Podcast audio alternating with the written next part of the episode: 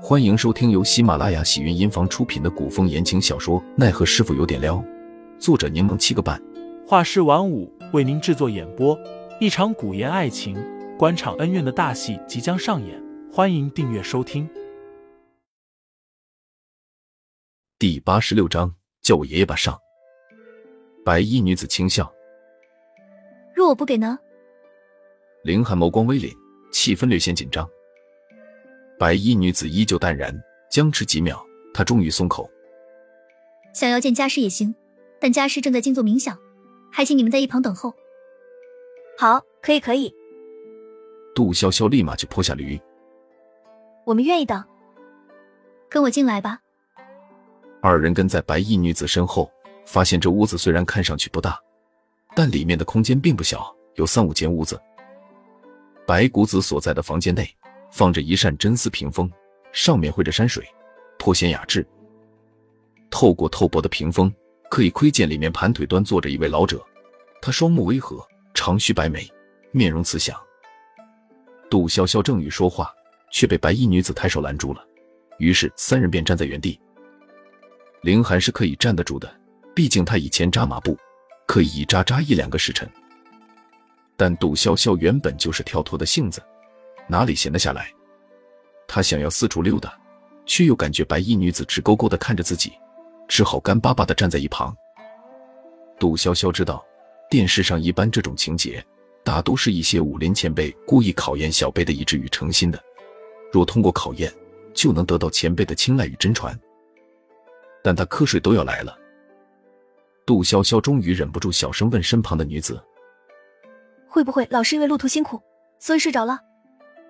白衣女子口气坚定：“家师是在沉思冥想，并未入眠。”然而下一秒，二人便听到一声绵长的呼噜声。杜潇潇心里想笑，白衣女子似有所动。杜潇潇，她真的睡着了。身旁的白衣女子长吸了口气，似在隐忍着情绪。杜潇潇笑着提议道：“中午不能睡太久，否则会头疼的。”我看还是把人叫醒吧。白衣女子没说话。我是为你师父好，真的。他虽然身强体健，但毕竟年龄也大了，要是再着凉就不好了。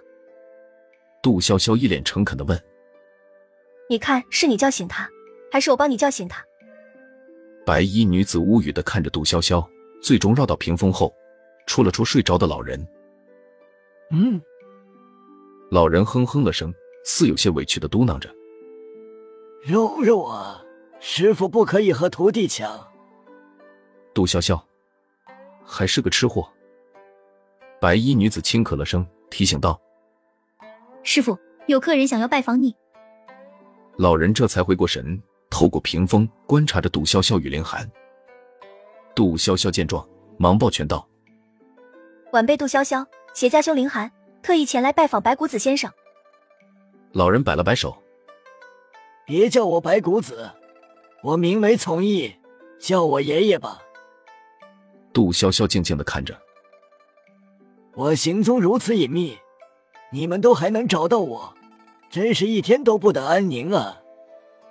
杜潇潇忙道：“从义先生，并非我们有意打扰，实在是我朋友的病情拖不得了。”从义不满的问：“你朋友病情拖不得和我有何关系？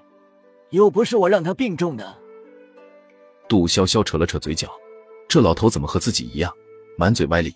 不是，满嘴跑火车，偏说的又在理，一点也不好对付。凌寒抱拳开口道：“还请先生出手帮忙。”从义先生，请你帮帮忙吧，不然我朋友可能这个冬天都熬不过。杜潇潇使劲掐了自己一把，一双盈盈泪目盯着屏风内的老人。这世间除了您，只怕没人可以治得好我朋友的病了。从义问：“你朋友得的什么病啊？”他小时候中过毒，因为余毒并未排清，所以导致身体越来越差。现在一到冬天就犯咳疾，就快咳过去了。杜潇潇将其远至大致的病症一一告知了从义。从义摸了摸长须：“这么严重？”“是啊，他寻遍天下名医，无一人可以治愈，只有您这一个希望了。”杜潇潇说着，停顿了下。带着几分质疑的问：“还是你也束手无策？从义嗤笑了声：“你也不必激我，我行医这么多年，什么病患没见过？病患家属的各种手段也都见识过。我知道从义先生见多识广，我真的只是担心罢了，并没有刺激您的意思。您如此聪明，即使行踪隐藏的如此隐秘，却依旧行了一招金蝉脱壳。我若耍小聪明，必然会被您看穿呀。”听众老爷们，本集已播讲完毕，欢迎订阅专辑，投喂月票支持我，我们下集再见。